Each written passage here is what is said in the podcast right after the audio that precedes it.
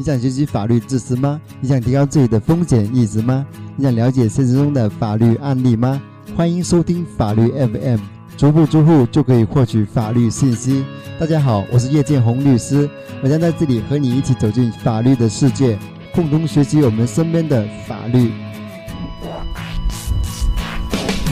法律 FM，您身边的私人法律顾问，欢迎大家收听。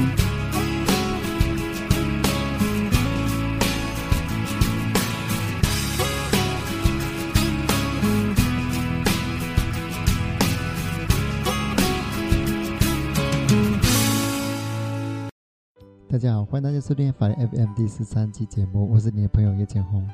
你还好吗？今天是二零一四年十二月二十九日，今天我们来聊聊这样一个话题，就是关于银行卡被盗刷的一个问题。对于银行卡被盗刷，很多人都并不陌生，因为我们在啊日常的生活中会看到很多这样的新闻，我们经常会在网络或者是电视或者是报纸上面看到这样的一个新闻，就是某人的信用卡。或者是银行卡在异地消费，但是他的卡只缺在身边，或者是自己的银行卡被人在异地 ATM 机站取款，而自己的卡并没有离开过自己。类似的案例还有很多，包括在网上支付宝或者是一些其他支付方式被人啊盗用、盗刷之类的。我们今天就来聊聊关于这样的话题。首先，我们来看这样一个真实的案例。解放日报报道过这样一个案例：银行卡好多都在自己钱包里，手机上却收到被异地取款、转账六万余元的短信。碰到这件奇怪事情的张先生认为，银行并未尽到安全保障义务，要求对方赔偿损失。经审理，法院判决支持了除利息之外的诉讼请求。下面呢，我们来看一下这个案件的具体情况。二零一二年十二月的一天早晨，张先生打开手机。看到八条短信提示，仔细一读，吓出一身冷汗。当天凌晨，他的银行卡被异地取款转账，共计六万六千四百四十元，同时还被扣去手续费一百一十九点二四元，而银行卡并未丢失。张先生当即报警，并在公安人员的陪同下，到银行柜面取出了卡内剩余的九十点四四元。银行辩称。涉案交易视频密码进行的正常交易，根据开户申请所附章程约定，使用密码办理业务的视为客户本人所为。同时，银行表示，即便涉案交易是他人所为，此人也必须在同时知晓张先生的银行卡号和密码的情况下完成交易，而妥善保管银行卡和密码是客户的应尽义务。客户应承担由其自身过错导致的后果。上海徐汇区法院审理，一审判令被告赔偿六万六千五百五十九点二四元，银行不服，提出上诉。近日，二审法院驳回上诉，维持原判。下面我们来看看这个案例所引发的法律思考。第一个问题：银行向案外人支付存款的行为合规吗？在本案中，银行并无证据证明涉案交易由张先生本人或者是受益他人所为。在此情况下，银行未能识别伪卡而向他人支付存款并扣除手续费，属于违反合同约定、不当履行合同义务的行为。第二个问题，张先生对存款资金损失是否有过错？现实生活中，利用技术手段或者其他途径未通过持卡人即获取。银行卡密码的事情屡有发生，因而不能因他人掌握银行卡密码即推定客户存在过错。同时，银行目前也无证据证明银行卡信息和密码泄露是张先生过错所致。第三个问题，如果发现自银行卡被异地盗刷，应该怎样采取积极的措施以维护自己的合法权益？这个问题就涉及到啊，发生这个异地盗刷之后，怎样去取证的一个问题。万一遇到银行卡被异地盗刷，应该马上报警，并及时通知银行暂停银行卡的使用，然后到附近的 ATM 机或者是银行，呃取款或者是刷卡，以证明卡在自己手上。短时间内，呃本人不可能在别处进行刷卡的行为，然后保存好交易凭条，因为交易凭条可以作为证据使用。取证的时候也可以请银行的工作人员在场，然后以书面的形式或者是录音录像的形式固定证据，证明最后一次刷卡行为才是本人所为。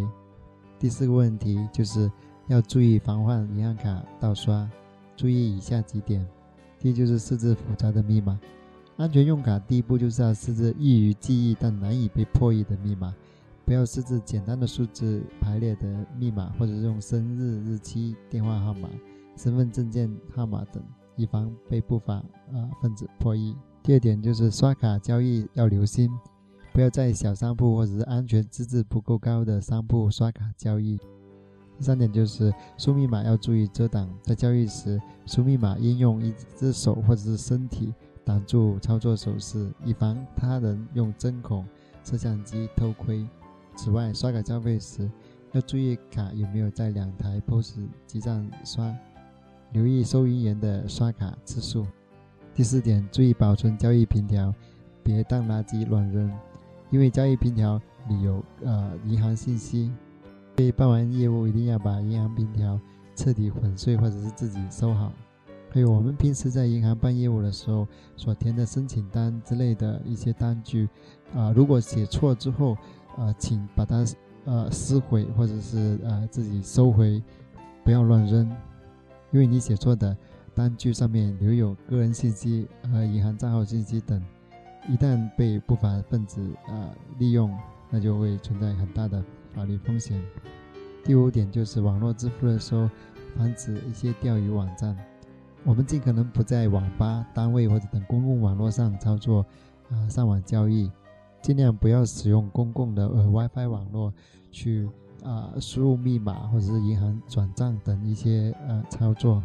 因为公共网络有很不安全的一些因素在里面。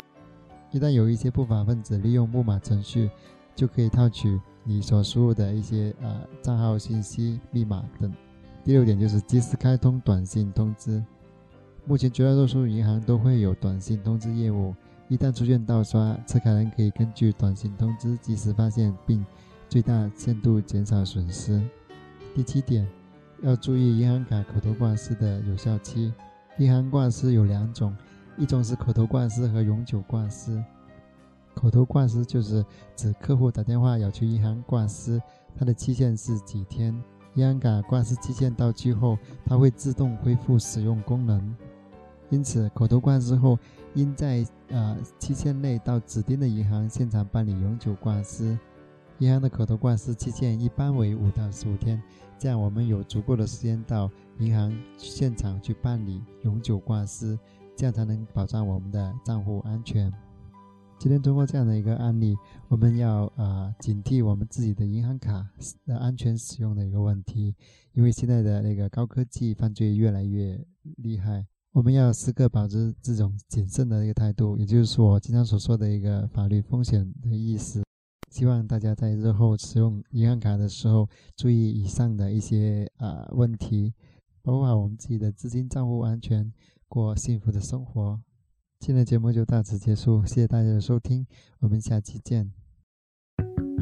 法律 FM 旨在传播法治、公益普法，为您在生活事业中提供法律指引。如果你有什么法律问题，或者收听更多的节目录音，请微信关注公众号“东莞律师叶建红”，或登录安卓市场、百度及新浪手机应用下载并安装叶建红律师客户端，就可以获取更多的法律资讯，还可以和叶律师交流互动。欢迎大家参与。